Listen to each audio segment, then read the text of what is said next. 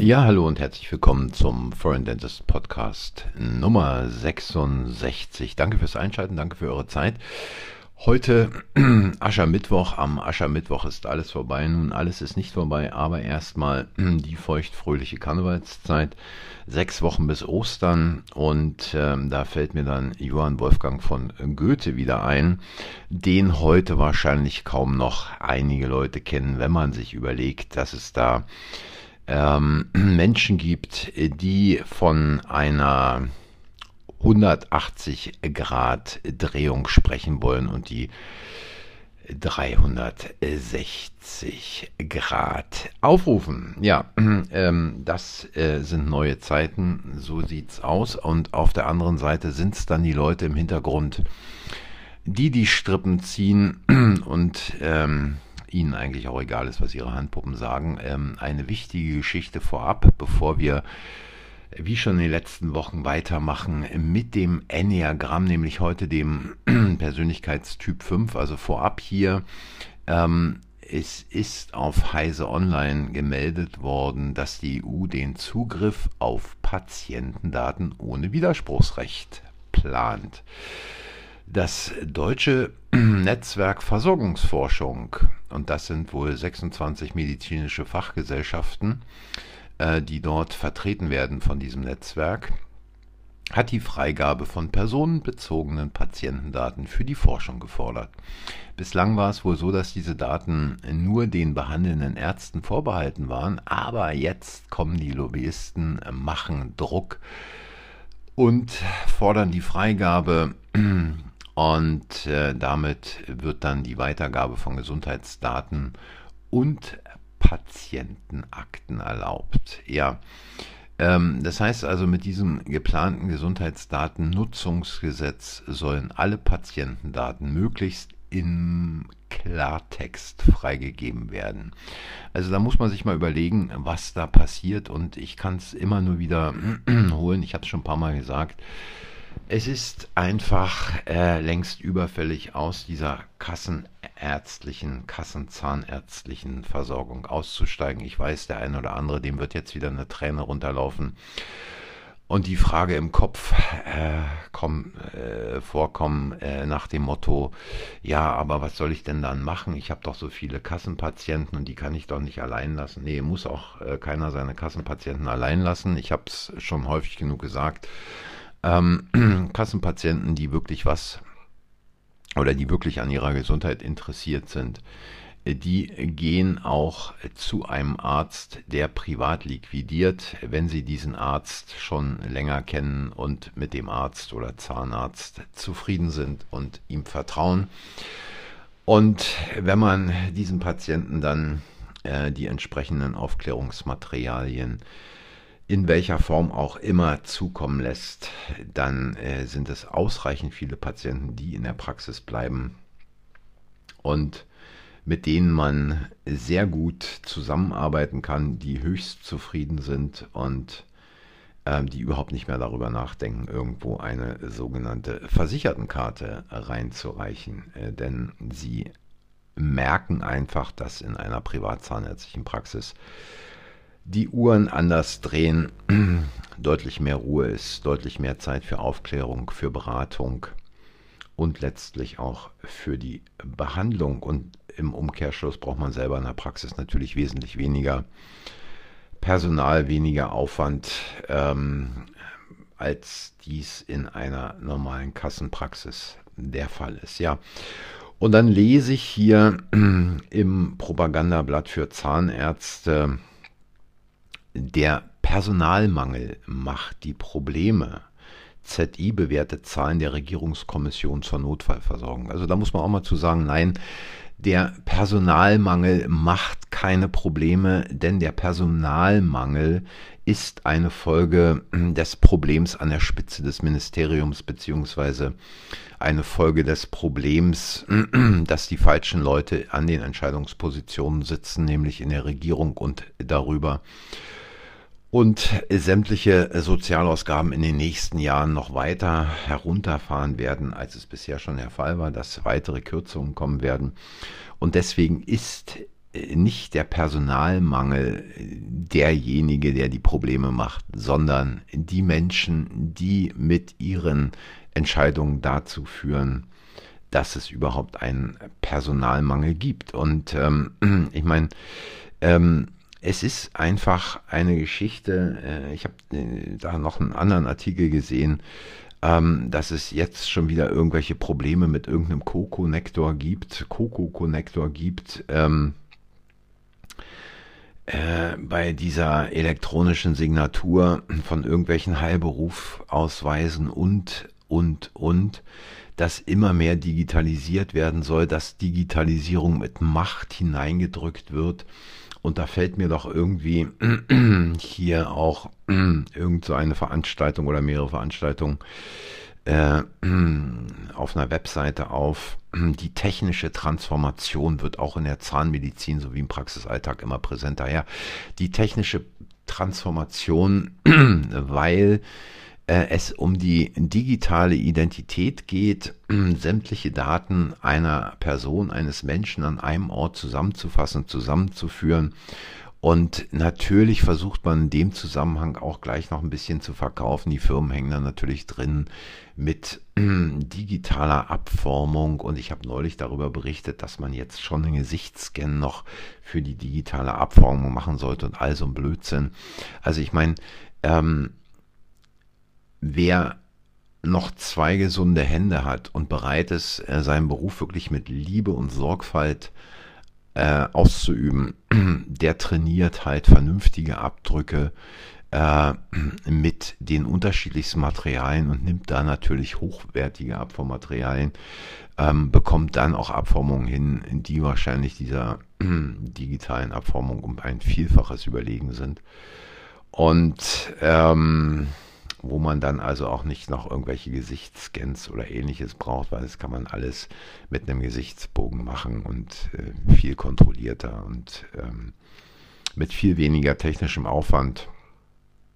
Aber man muss es üben, man muss es lernen und ähm, man muss dafür auch Zeit investieren. Ja, hier ist so ein Seminar. Wird die künstliche Intelligenz die zahnmedizinische Diagnostik revolutionieren? Ich meine, wer künstliche Intelligenz braucht, um Röntgenbild zu lesen, der ist also wirklich falsch am äh, Ort. Der sollte nicht Zahnarzt werden, der sollte irgendwas anderes machen. Aber wer keine Röntgenbilder richtig lesen kann, dazu nicht mal mehr in der Lage ist, ähm, der äh, ist vielleicht besser aufgehoben als Müllfahrer oder Portier oder ich weiß nicht was.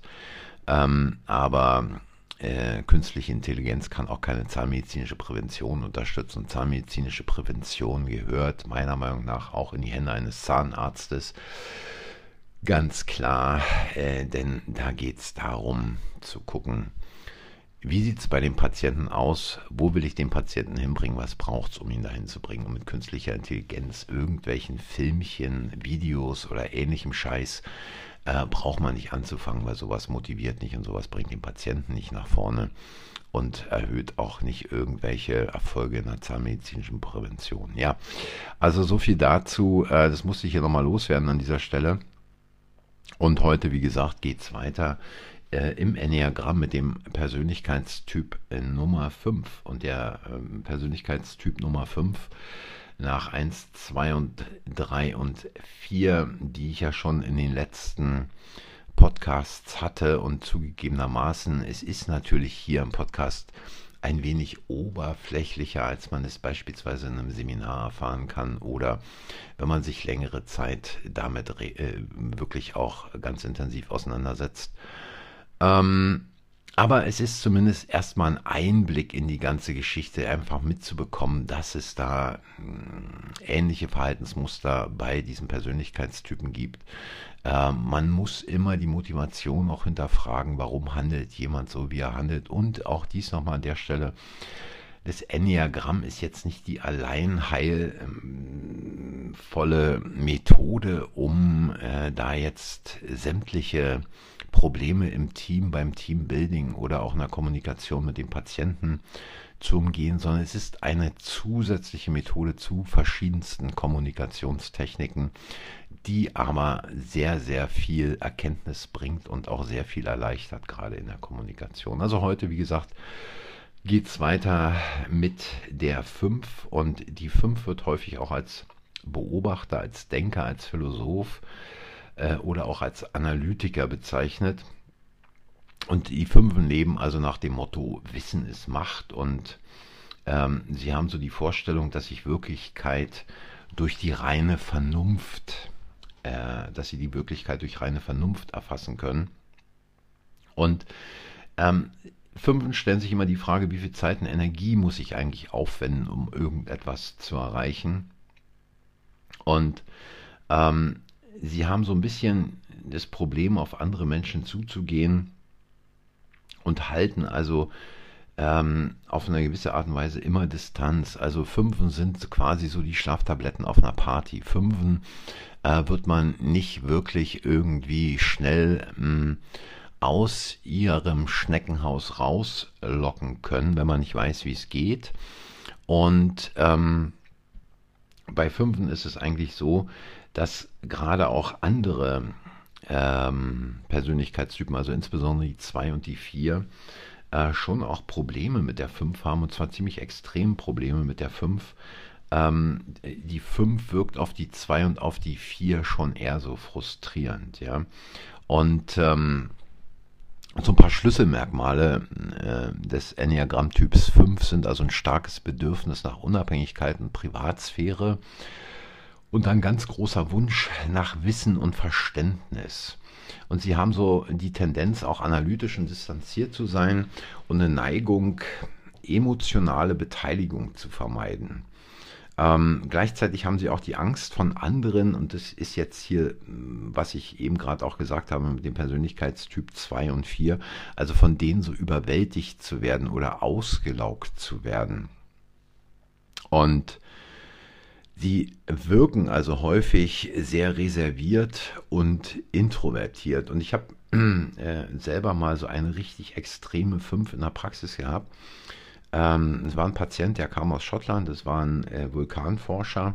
Der ist also überall in der Welt rumgereist und äh, hat sich da Vulkane angeguckt, hat da irgendwelche Messinstrumente angebracht, kannte jeden Vulkan und alles Mögliche.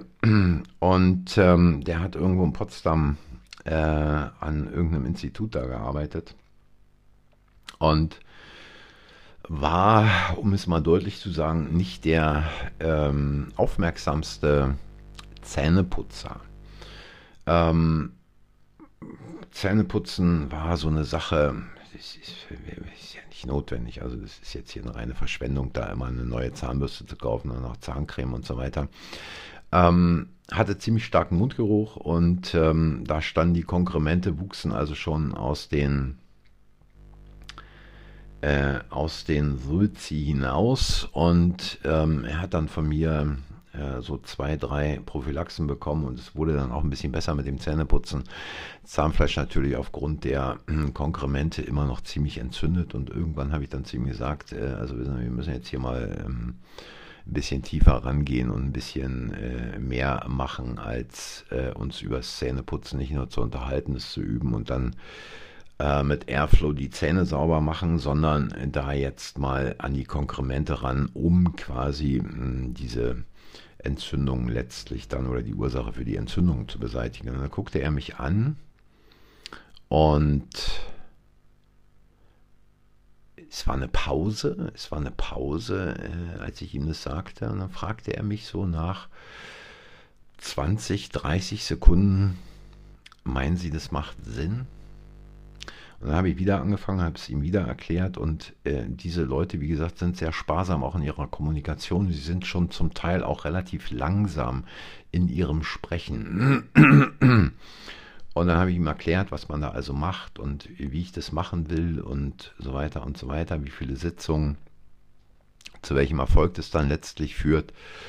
Und ähm, er sagte dann zu mir, ja, ja, mit dem äh, Geld, das ist schon klar. Ähm, meinen Sie, dass ich das wirklich zu meiner Krankenversicherung geben sollte, dass die das dann bezahlen oder äh, ist es da nicht vielleicht doch rausgeworfenes Geld? Und äh, wirklich so langsam hat er gesprochen und äh, ich dachte dann erst, er will mich irgendwie auf den Arm nehmen. Also es war wirklich extrem, so extrem, habe ich einen Fünfer noch nie erlebt vorher. Und wir sind dann ähm, immer besser miteinander klargekommen und er hat dann auch gesehen, nachdem wir dann äh, angefangen haben äh, mit der Behandlung, also die Konkremente zu entfernen, die PA-Behandlung zu machen, hat er dann auch selber gesehen, welche Fortschritte es macht und hatte dann richtig Freude dran und hatte auch Freude dran, sich regelmäßig eine Zahnbürste zu kaufen und wurde dann total locker. Ähm, äh, also äh, die Fünfen, die da erst so distanziert sind, die machen dann auch schon nicht total, aber schon auf äh, für sie total auf und hat mir dann Geschichten erzählt, wie es für ihn war, als er nach Deutschland gekommen ist mit seiner Rechtssteuerung, wenn er einen LKW überholen wollte und irgendwann musste er sich da mal ein anderes Auto kaufen und so weiter. Also es ist ähm, bei Nichtwissen um diese Eigenschaften und hier, wie gesagt, die 5 ist schon sehr speziell ähm, in, in, in einigen Dingen, gerade was die Kommunikation, die Kommunikationsgeschwindigkeit anbelangt. Wenn man darum nicht weiß, dann sagt man, ja, das ist ein Stiesel, der hat keine Lust, komm, lass es, äh, macht keinen Sinn und so weiter.